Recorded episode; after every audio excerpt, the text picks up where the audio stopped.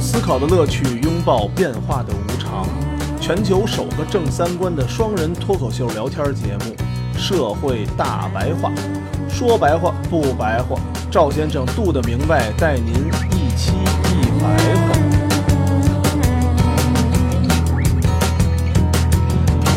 Just as you take my hand, just as you write my number down, just as the drinks arrive, just as they play your favorite songs. your body disappears. No can wind up like a spring before you had too much. Come back and focus again. The walls have been in shape. They got a Cheshire cat grin, all blurring into one. This place is on a mission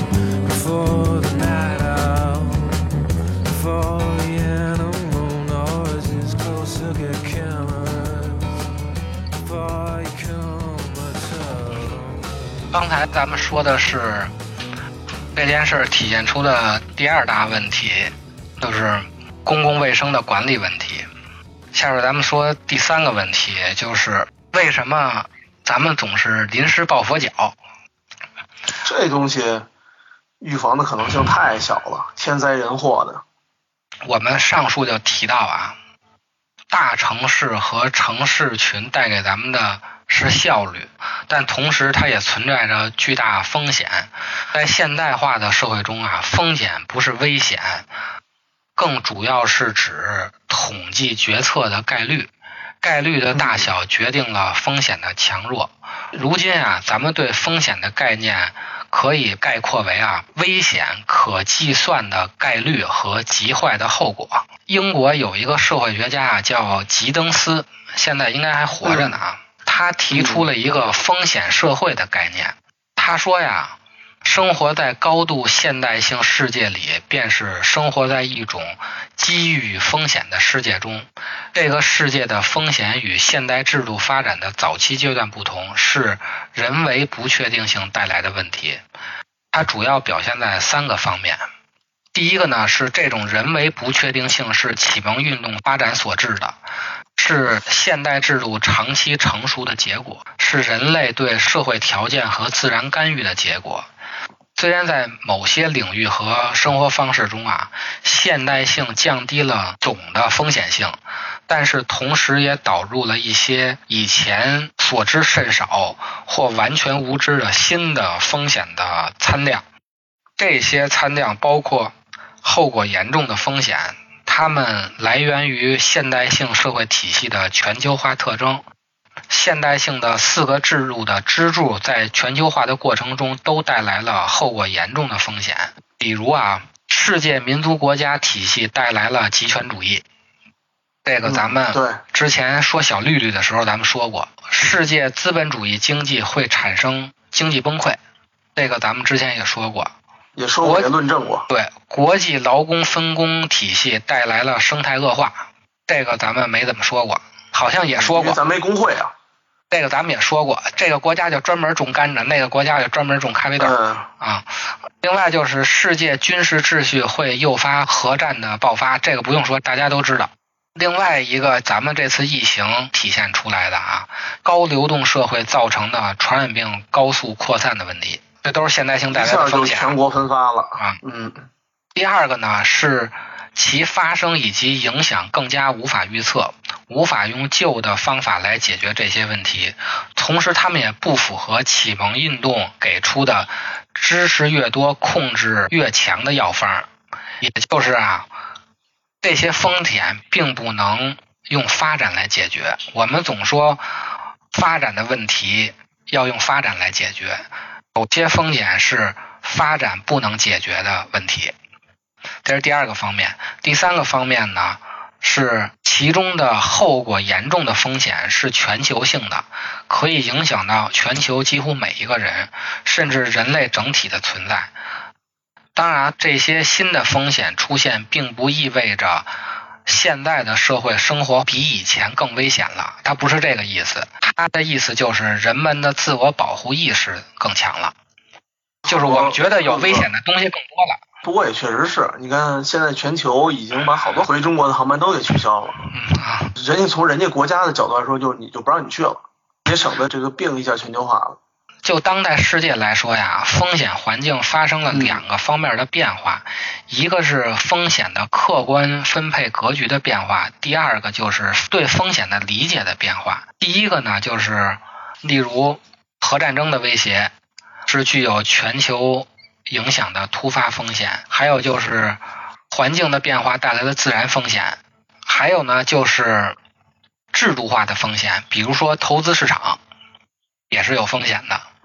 第二个呢，就是我们对风险的理解也有变化了，风险意识本身成为一种风险，风险意识的分布趋于均匀，许多风险被广大公众所了解，变得熟视无睹。同时，公众也意识到专业知识具有局限性，对风险概念的改变带来了风险的个人化。虽然风险的个人化呀，意味着人们风险意识和风险认知的水平提高，但是个人在风险认知上遇到了一个双重的困境。第一个呢，就是尽管个人的风险意识提高了，但对许多风险的了解加深了，但是在某些后果严重的风险面前，常常反应过度，做出非理性的反应。尽管这些风险只是可能要发生，这个典型的例子就是人们对核能的异常恐惧，但是对交通事故却习以为常。尽管交通事故的发生率远远高于核能，但是我们更怕的是核能，因为高后果的风险具有一种特殊性质，它们所包含的灾难危险越多，我们对于所冒险的任何真实经验就越少。因为如果事情出错的话，那就已经太晚了。嗯第二个呢，就是个人的风险判断上越来越信任专家系统，但是专家系统本身也在风险的认知和解决上存在着内部争议，权威性受到了质疑，因此个人应对风险的方式就更加的个人化。对于专家系统的判断的不统一，有些人对临床医生采取将信将疑的态度，只有在绝望的时候才去就医，并且顽固的坚持自己的行为习惯。这个就是风险个人化带来的问题。这次不就是好多老人，对吧？说没事儿，没事儿啊，什么都不带，啊，绝对自信。哎，就是这个意思啊。从个人在风险认知上遇到的这两个双重的困境，我们把它套在现在这个事情上，第一个就是反应过度，做出了一些非理性的反应。我们现在看这个舆论就能看出来。第二个就是我们现在谁也不信，只信自己个儿。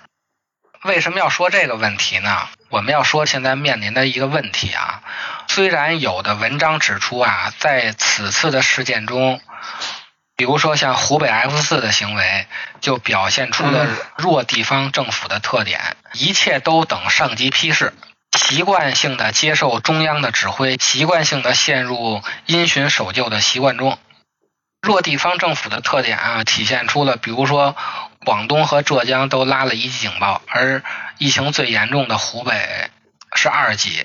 还有就是一月二十一号，湖北省政府还在搞团体拜年大会，而且还有一个咱们全国唯一的 P 四实验室就在武汉，专门研究传染病的。哦这是在得病之前就已经弄好了是吧？这个实验室是二零一八年一月四日成立的，嚯，结果在今年的十二月底，不已经出现这事儿了吗？湖北是按照常规流程处理的，把最初的病毒样本绕过了 P 四实验室，通过层层的上报机制送至上海检验。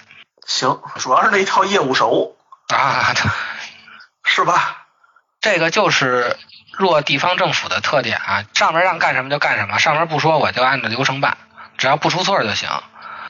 虽然有的文章指出了这个弱地方政府的特点啊，但是我觉得不仅仅是弱地方政府自身的问题，它还反映出我们在面对无论是自然灾害的危机，还是经济领域的概率风险，还是科学技术的伤害后果，我们依然在用一种传统的应急处置的方法对待。也就是说，当风险转化为事实伤害之后，再通过大规模的人力、物力、财力和智力的广泛动员，以减少伤害扩散、治疗创伤，最重要是激发善性，获得支持。嗯，所以嘛，就加油呗，是吧？嗯，加油，对，加油。就加油吧，全民一起给加油。说的话特别感动，听着谁都觉得特别感动。我们如何解决这个问题呢？其实所谓的风险社会啊，还是一种政治社会，因为呢，风险社会中的风险是现有政治系统中所做决策的后果，它是一个政治决策的产物。例如，我们在某某某地方建造水坝。那它就有环境改变的风险，它还有决堤的风险。这个不是老百姓说我在哪儿建水坝就建水坝的，这是决策者决定的。嗯，虽然这个决策是由决策者安排的，但是风险是由决策者和风险承担者一同承担的。这水坝决堤了，可不是光决策者一个人被淹了，没准他也不被淹，就是光是周边的人被淹了，对，是吧？风险一旦成为事实以后，它对富人的损失更大，但是伤害很小；对穷人的损失很小，但是伤害很大。因为富人钱多，他损失的钱就多，但是他这个伤害比较小。但是穷人就那么点钱，就那么一间房，损失很小，但是伤害很大。我们解决的办法呢，就是使风险成为各方公共关注的政治议题，让专家参与到政治决策中。并形成有话语权的独立团体，这样才能防患于未然，解决临时抱佛脚的问题。都说这个专家不顶事儿，最后不是指专家，因为专家在决策上头他没有话语权。你比如说，咱们刚才那个第二大问题，公共卫生的问题，如果专家说现在拨款太少了，我们要加大基础的卫生建设。钟南山那个院士，人都是院士，你说他能不知道这个问题吗？哎，是。咱俩搞广告的都能知道，你说人家他们专门搞疾病的院士，人能不知道这个公共卫生有多重要吗？那为什么 还是临时抱佛脚呢？他说话不管用啊，只有事儿出的时候他说话才管用呢，没事儿的时候您就边歇着就行了。出得来铲事儿就行了。对。如果他能在每年的决策上说话能管用，就是说现在您这百分之五点三太低了，人日本是百分之十，你怎么着弄个百分之八吧？百分之六十老百姓掏腰包也不对，你怎么着得百分之六十是国家掏嘛？你要公共医疗都普及到了，它就不会出现现在的这些风险问题了。嗯，还还是那句话，还是挣不到钱，说到底还是钱闹的。对，他要能控制着钱的流向，就都都都好说了。然后，咱们说最后一个问题啊，我们到底在恐惧什么？说实话啊，我觉得以上三个问题其实都不是问题，还是在于内心的恐怖。以上那个问题啊，按陆象山的说法就是支离事业，因为那些都是现代性的问题，它不是人类永恒的问题。如何面对死亡才是？人类有史以来一个永恒的问题。咱们下面就介绍一篇北京大学法学院教授强世功在非典时期写的一篇文章。我觉着这是我目前看到最深刻的一个反思啊。嗯，十七年前的了啊，十七年前的文章。人类的恐惧呢，来源于无知，而最大的无知就是对死亡的无知。所以我们一直对死亡都是。充满极大的恐惧的死亡，就相当于把人类带入到了一个无知的空间。我们为了克服这种恐惧呢，人类就围绕死亡形成了一套稳定的知识，有医学的，有伦理的，有哲学的，有宗教的，从而将死亡理解为不可避免的一个自然现象。于是呢，人们慢慢的不再恐惧那些正常的、可预期的自然死亡，只担心那些非正常的死亡。对古代人而言呀，最大的幸福就是终老于床榻之上。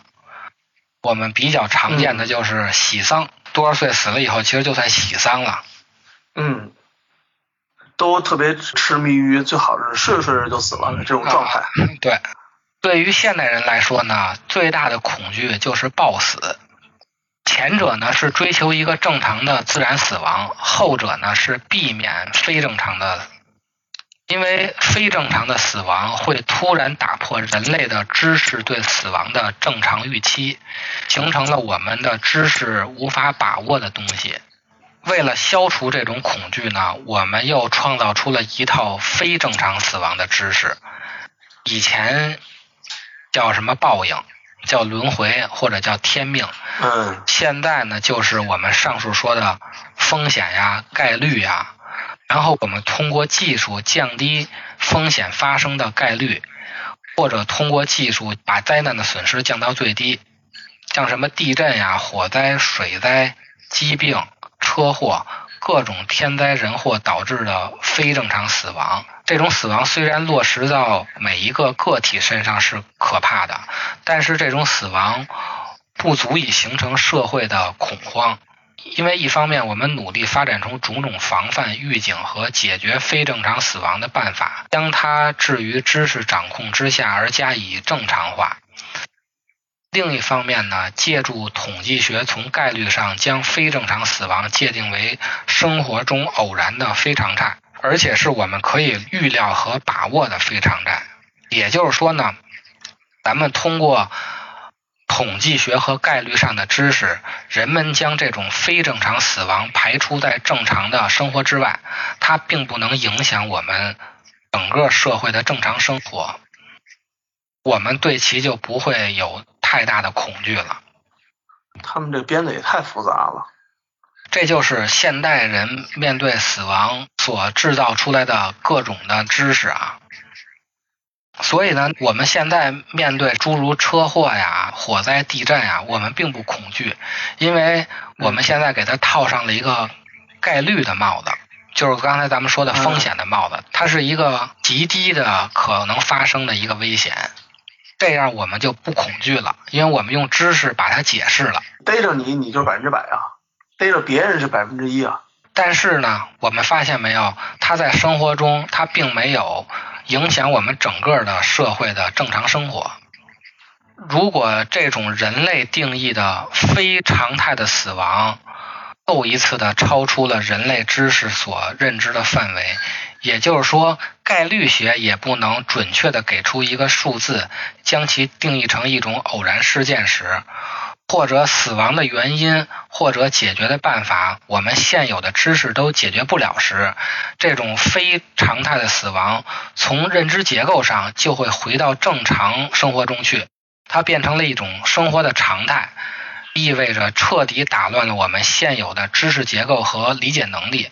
我们处在对生活不可测和不可预期的无知的恐惧中。我们回到现在这个事儿啊，尽管在统计学上，二零零三年的非典和这次的疫情每天的死亡人数可能还比不上癌症或者交通事故的死亡人数，但是我们恐惧的不是死亡的绝对数量，而是因为我们对这种疾病一无所知，没有有效的渠道获得关于这种疾病的种种知识和防御办法，它完全处于我们的知识之外。它突然撕裂了我们理解生活的知识途径，暴露出了一个可怕的黑洞。我们的恐惧是现有的知识不能覆盖的那个黑洞的恐惧，我们的恐惧是不知道怎么办，并不是恐惧有多少人死了。等疫苗一出来，大家就高兴了，哎，对，没错，就该吃吃该喝喝，就春节的事儿就都忘了。哎哎，没错。而且呢，由于现代资讯手段的发达呀。正式的媒体宣传和非正式的流言传播很容易使这种敏感的社会问题中心化，成为人们普遍关注的焦点，从而将生活的非常态变成生活的常态。在媒体上，疫情已经成了人们生活关注的焦点。于是呢，当媒体和谣言将这种非正常死亡变成我们正常生活的一部分或者全部时，等于突然之间瓦解了我们知识所建构的合理预期，我们由此陷入恐慌、混乱和恐惧之中。我就把朋友圈都给关了，因为天天没有别的，这本来是一个非正常死亡的一件事儿，可是由于不管是正式媒体还是非正式媒体，天天就这点事儿没别的了，给人们带来了一个后果，就是每天你的生活的全部就是这个，睁眼就是这点事儿，闭眼还是这点事儿。没别的事儿。出现这种事儿以后，我们如何避免这种慌乱呢？我们现在的解决的办法就是靠更多的知识，也就是启蒙运动的口号“敢于认知一切”。人类不仅用理性的眼光审视整个世界，而且用理性的技术建构整个世界。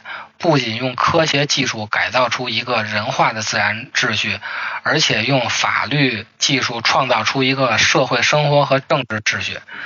这时候，死亡不再是一个偶然事件，而是可以用医学技术给予说明并加以克服。如果不能用医学技术加以克服，那么我们就用侵权法、刑罚和保险法之类的法律技术加以克服。总之，我们把对克服死亡的恐惧寄望于种种知识和技术之上，不断发展的医疗技术、信息公开和治理技术、措施完善的法律技术以及现代伦理技术。这种是不是都是西方科学的一些、啊对一些想法？对，这个咱们后边就说它是怎么造成的呀。套到现在这个疫情上，我们就可以看到，我们解决的办法就是马上投入到特效药的研制中，赶紧研发。啊这个也就是我们用更多的知识来解决我们之前不知道的知识。同时呢，如果医学难以克服的话，那我们就用其他办法克服。现在你发现没？就保险也卖特别好，就这两对，天。卖的不错。这 这两天保险也卖得特别好。但是这种理性主义啊，它有一个副作用，就是理性主义的技术思路并不能真正克服人们对死亡的恐惧。一方面，技术在克服恐惧的过程中会不断产生新的恐惧，比如说对药品副作用就会有恐惧。咱们会说什么是药三分毒，嗯，有对生物武器和化学物品的恐惧，大家比较熟悉的就是对转基因的恐惧。啊，对，崔永元天天念念叨那事儿嘛，嗯，这个就是技术发展带来的副产品。还有一方面呢，无论理性的知识如何发展，它本身必然是相对的和有限的，它不可能穷尽所有的知识，它是有局限性的。就像这两次的疫情啊，我们认知了非典，又来了一个新冠。等你认知了新冠，那指不定还有什么玩意儿呢。这个世界总有人类认知不到的东西，我们必须要承认。所以人类就总恐惧嘛。所以我们这个恐惧是不可能通过理性主义完全消除的。那个病还没出来呢，我怎么知道那个病是什么？我没法研发呀，我不可能研发一个百毒不侵的药啊。人类的知识分为两大类型，一种呢是理性的知识，一种是启示的知识。理性的知识呢，就是一种经验的知识，比如科学、法律，这都是理性的知识。启性的知识呢，就是一种超验的知识，比如说宗教。咱们老说的那个哈耶克呀，他管这种过度依赖理性的知识的现象叫致命的自负。他说这种理性是一种健忘的理性，不是那个健忘症的健忘，是僭越的健，妄想的妄。技术理性的本质就是虚无主义，它把人的生活压缩为一种机器人的生活。理性不可能为人类生活提供完整而全面的知识图景，也无法为人类提供安身立命的根本。正是对现代性的技术主义的批判，使得人们重新审视通过启示获得知识的途径。这个也就是咱们这个节目一直批评现代性的原因。理性主义是一种健忘的理性，但是我们要考虑一个问题啊，就是理性知识替代启示知识不是无中生有的。一开始人们依赖的是启示知识，这个转变是从斩白蛇起义是吧？跟那没关系。啊这个转变呢，是从文艺复兴开始的，通过宗教改革，到了启蒙运动，慢慢确立了理性知识的地位。理性知识的兴起，恰恰是为了克服启示知识的不足。但是又是什么导致了文艺复兴呢？理性知识真正取代启示知识的原因是十四世纪的黑死病。黑死病非常有名了，咱们就简单说一下，就是一种流行于十四世纪欧洲的传染病。当黑死病出现并导致整个村庄的人口开始死亡的时候，人们从基督教的启示知识那里无法获得合理的解释。牧师拒绝出现在葬礼的时候，人们也在逃离教堂。教堂不是获得上帝庇佑的地方了，而是一个可怕的传染病和死亡之地。而人类唯一的办法呢，就是成群结队的在公共场合鞭打，以平息上帝的愤怒。自残嘛，对鞭刑那玩意儿。对，平息上帝的愤怒。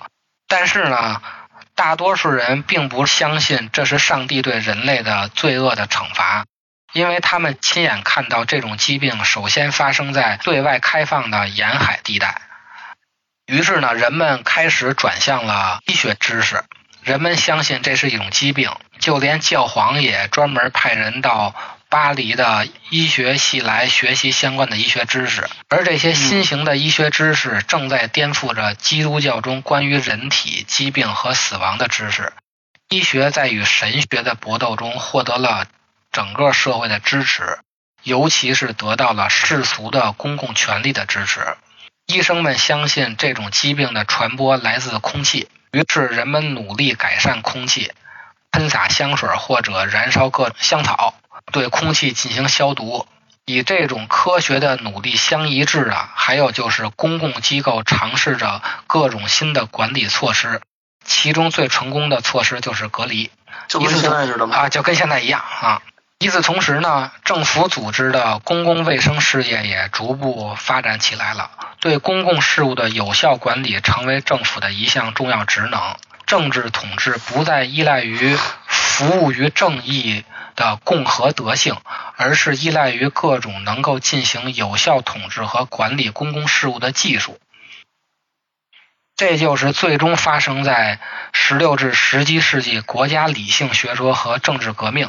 国家不再是依赖传统的伦理德性，而是依赖国家自身的理性，是一种工具意义上的精准计算。这样的国家治理的技术思路成为现代国家的一个重要支柱，就是哪个政府能克服偶然性，能让国家踏踏实实的。现在咱们说就是和谐，不出事儿。哎，哪个政府的治理技术更高超，哪个政府就有合法性。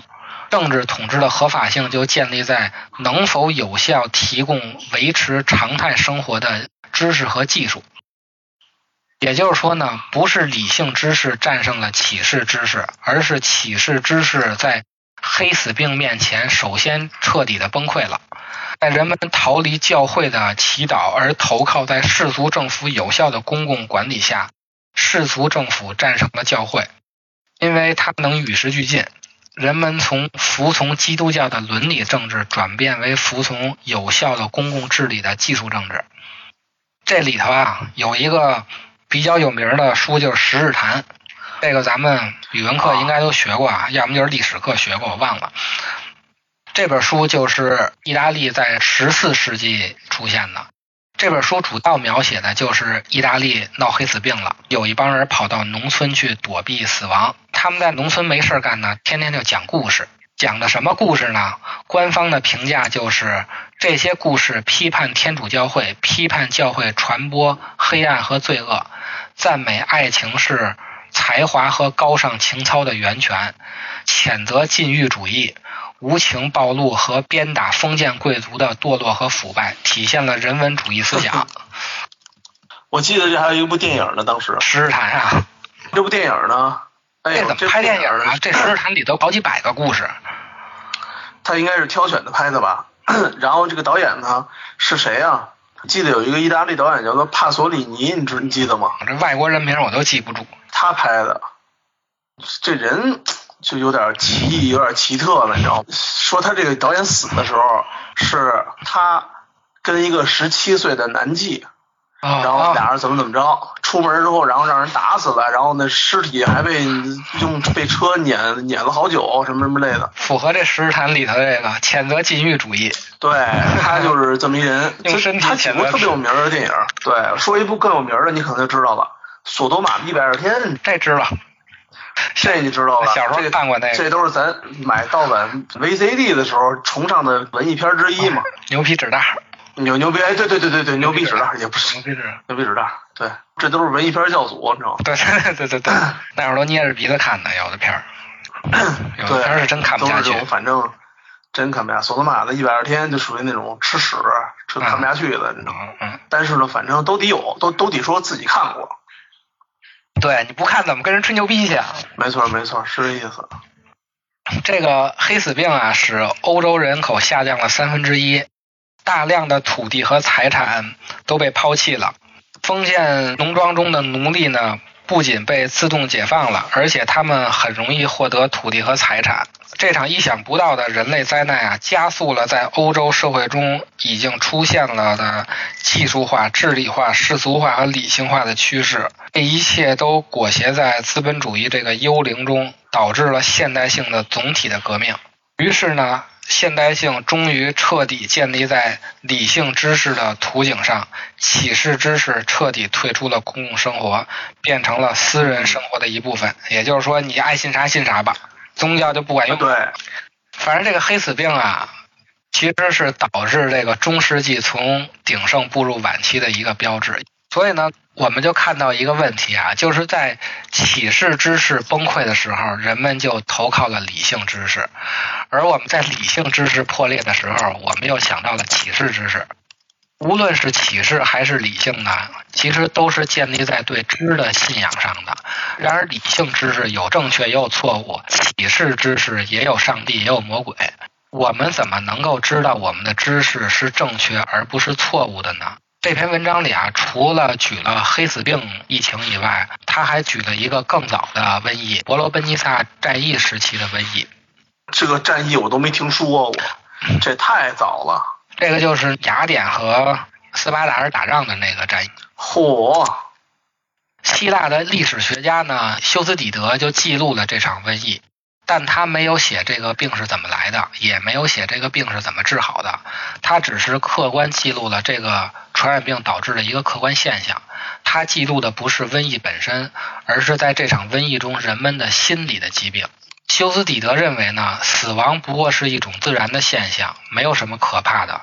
真正可怕的是人类面对死亡时，对于知识的崩溃导致的彻底的绝望和毫无反抗的屈服，这才是最可怕的。为此呢，他就详细描述了这种可怕的绝望。最可怕的呢，就是绝望与屈服导致的对神的畏惧和人为的法律都没有约束的力量了。于是出现了空前的违法乱纪，出现了公开的冒险放纵行为，拼命花钱追求暂时的快乐，没有人关心荣誉和光荣的名号。一般人都承认，共荣的和有价值的东西只有。那些暂时的快乐和一切使人能够得到这种快乐的东西。你说的是希腊还是说的是现在啊？这个是修斯底德写的啊。好。公元前四百多年，公元前四百多年时候写的。我以为是昨儿写的呢。所以我就说呀，日光之下无心事。无心事，真的。总之呢，雅典所有的信仰、法律、道德和伦理等等，在人们这种绝望情绪中消失了。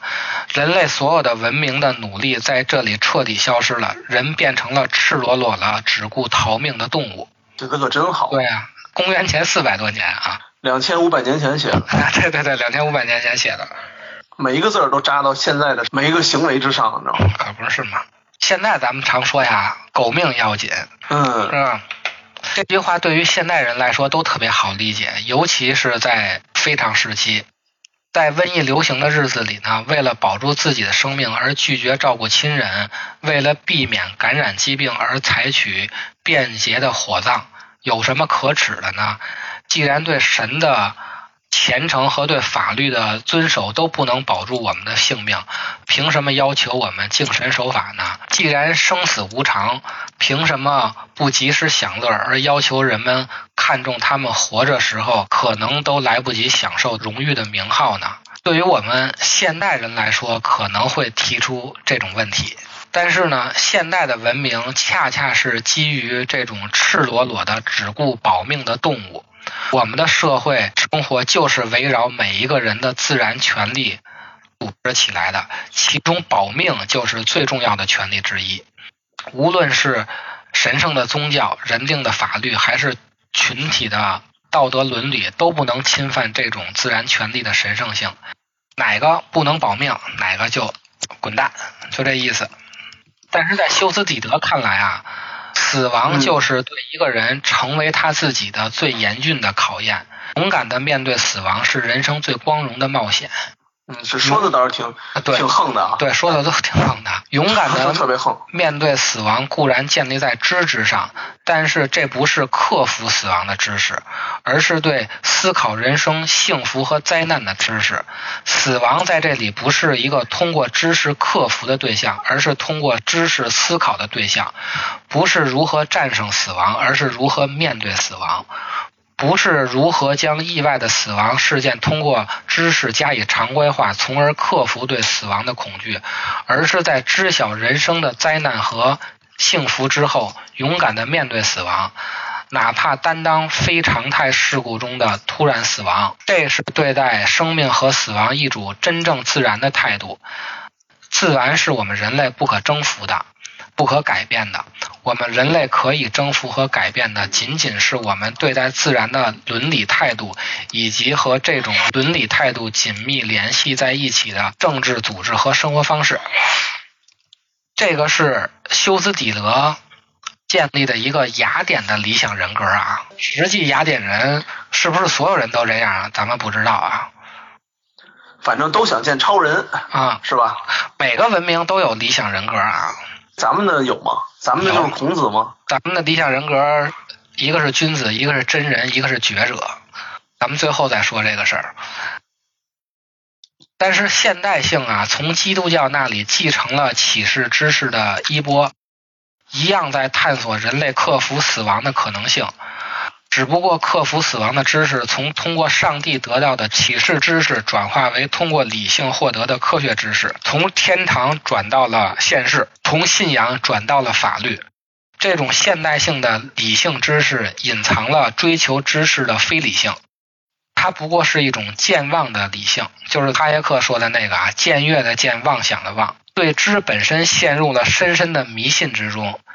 坚信人类通过理性把握全部知识的可能性，这样一种对知的信仰，反过来摧毁了对整全知识的把握。因为现代人会简单的将人类理性所能把握的知识，就当成了完整而全面的知识，就像基督教将上帝的启示当成了完整而全面的知识一样。而人类真正的智慧呢，是那种无知之知。不仅知道我们知道什么，而且知道我们不知道什么，知道我们在什么地方，在怎样的程度上是无知的。对于政治生活而言，真正严肃的问题不是如何克服这种无知，而是如何面对这种无知，如何面对人类的命运。死亡和战争一样，都属于人类的知识所无法把握的无知领域。这种无知的存在，属于常态的自然生活。命运就是我们自然生活的一部分，我们不可能用知识或者技术来克服，而只能用我们的伦理德性来面对。我们能够选择或者知道的，就是究竟以勇敢的方式面对，还是以屈从的方式面对；是以高贵的方式面对，还是以耻辱的方式面对。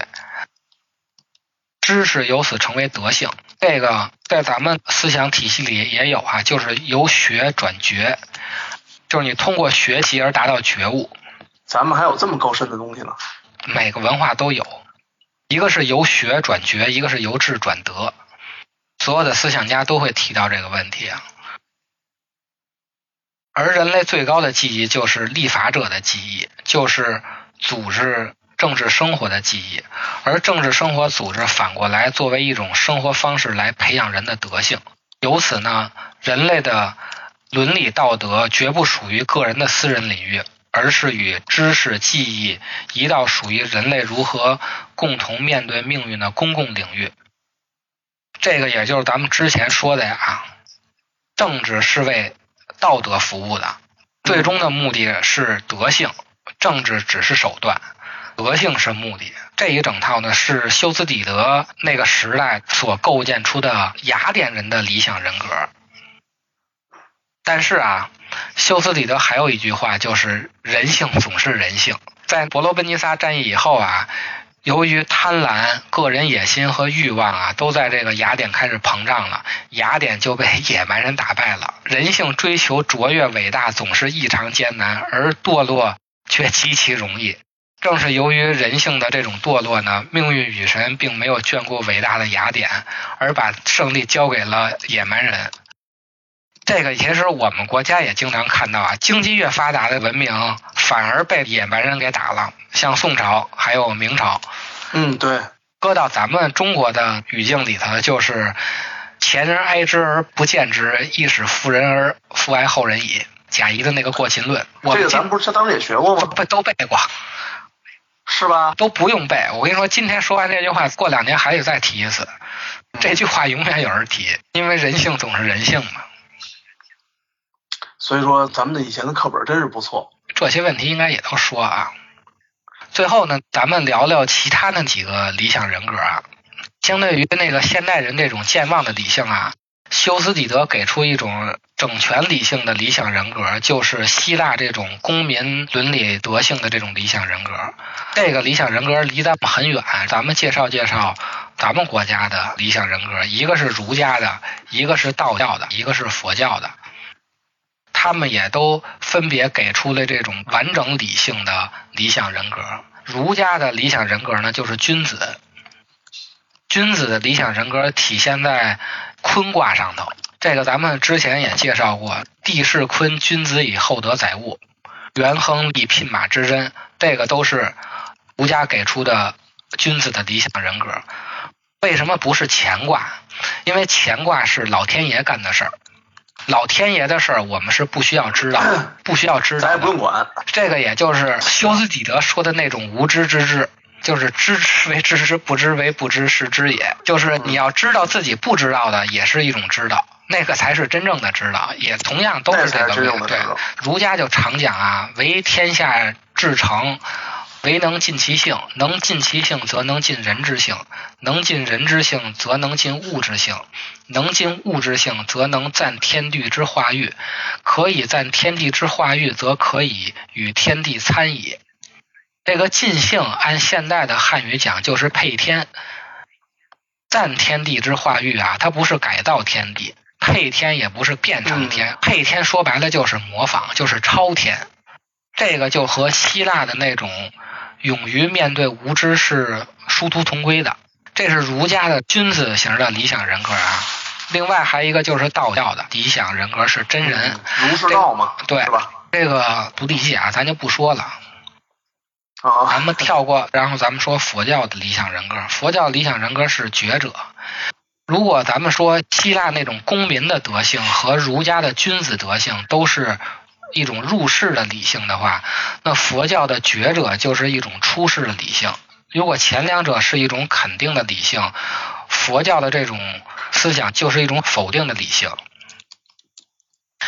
在释迦摩尼看来啊，人类总是有一种将事物一分为二的偏见。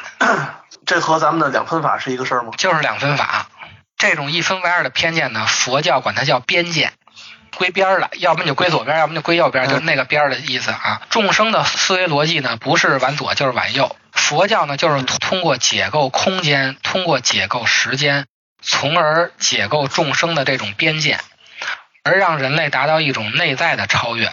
咱们打个比方啊，比如说有无，咱们都知道有肯定是有，对吧？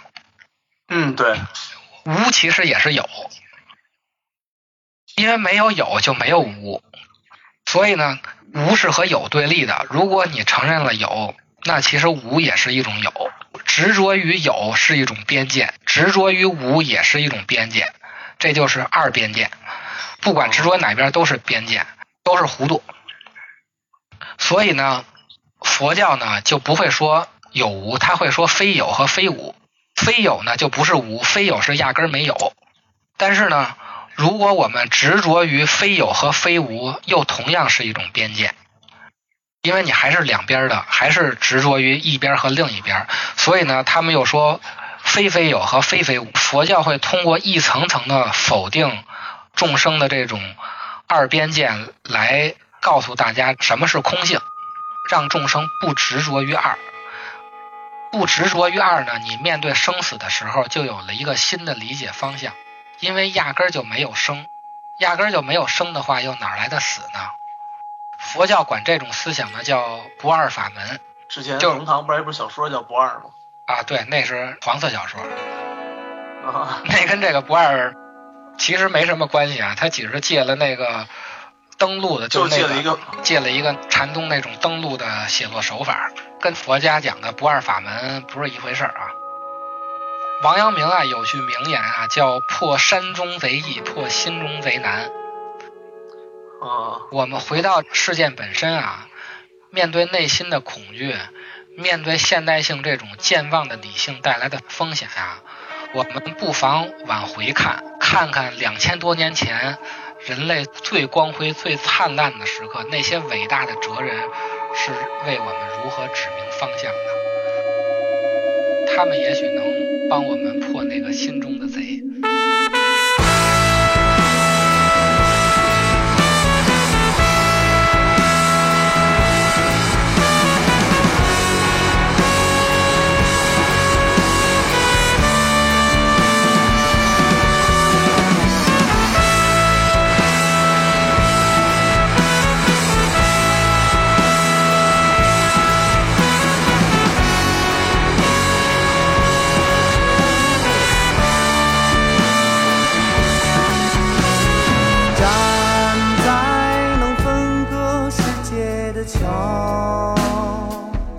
还是看不清，在那些时刻，遮蔽我们黑暗的心，究竟是什么？